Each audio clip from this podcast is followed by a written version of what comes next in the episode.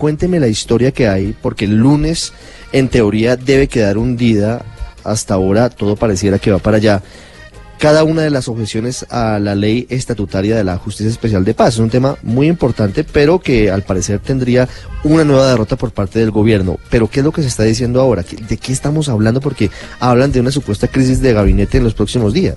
Pues acuérdase, Ricardo, que el presidente Iván Duque ha dicho desde el inicio de su gobierno, incluso desde antes de tomar posesión, que él quiere un gabinete de cuatro años. Sin embargo, ya vimos que la semana pasada se confirmó la renuncia del secretario general Jorge Mario Isman y hay rumores muy fuertes sobre nuevos movimientos en el gabinete. Se habla de ajustes en el Ministerio del Interior y en el Ministerio de Justicia, que son dos carteras en las cuales, como usted sabe, muchas críticas de los congresistas, incluso de congresistas del propio partido del presidente, del Centro Democrático.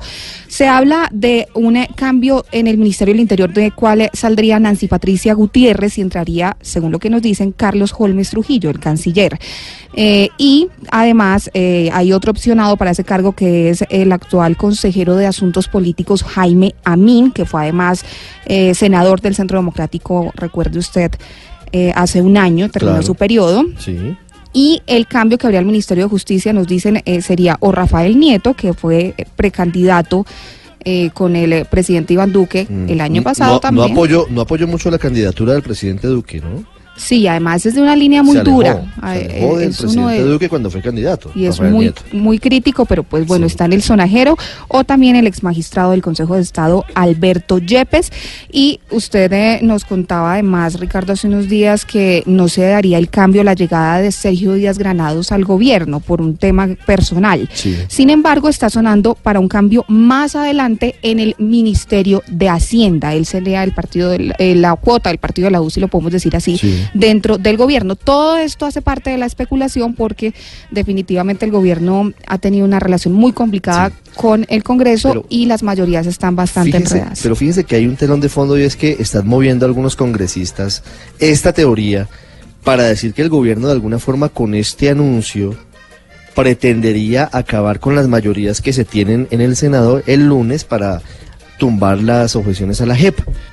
Averigüé, averigüé en Palacio averigüé en Palacio.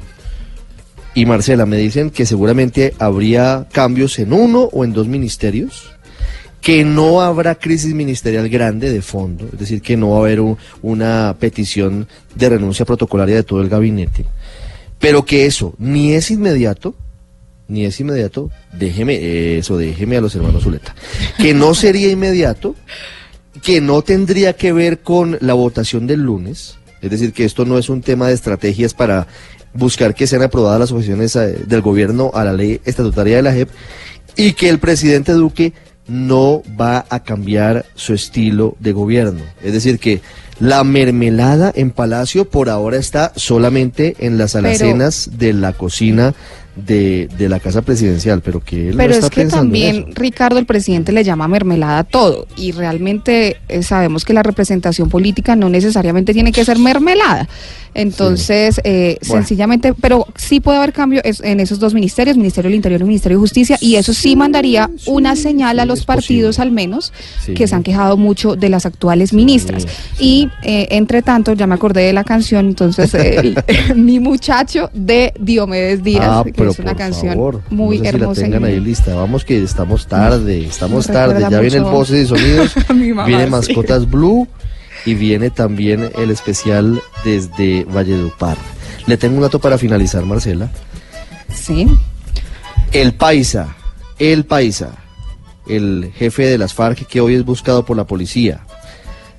Me dicen de inteligencia que ha estado entre Colombia y Venezuela, que no lo ubican exactamente todo el tiempo en Venezuela, pero que sí ha ido a ese país y ha regresado.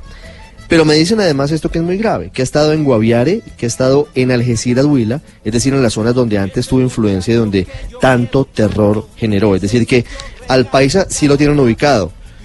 Que hoy se diga que no está ubicado, no es cierto. El paisa está ubicado. Que a veces cruza Venezuela, sí, pero no descarte un golpe de la policía en los próximos días porque la policía tiene la orden de captura en su contra. Pero bueno, ¿y qué es entonces después de, del programa? Porque en el Voces y Sonidos le vamos a contar precisamente cómo están avanzando las primeras acciones de la policía para buscar y, y pues capturar al país.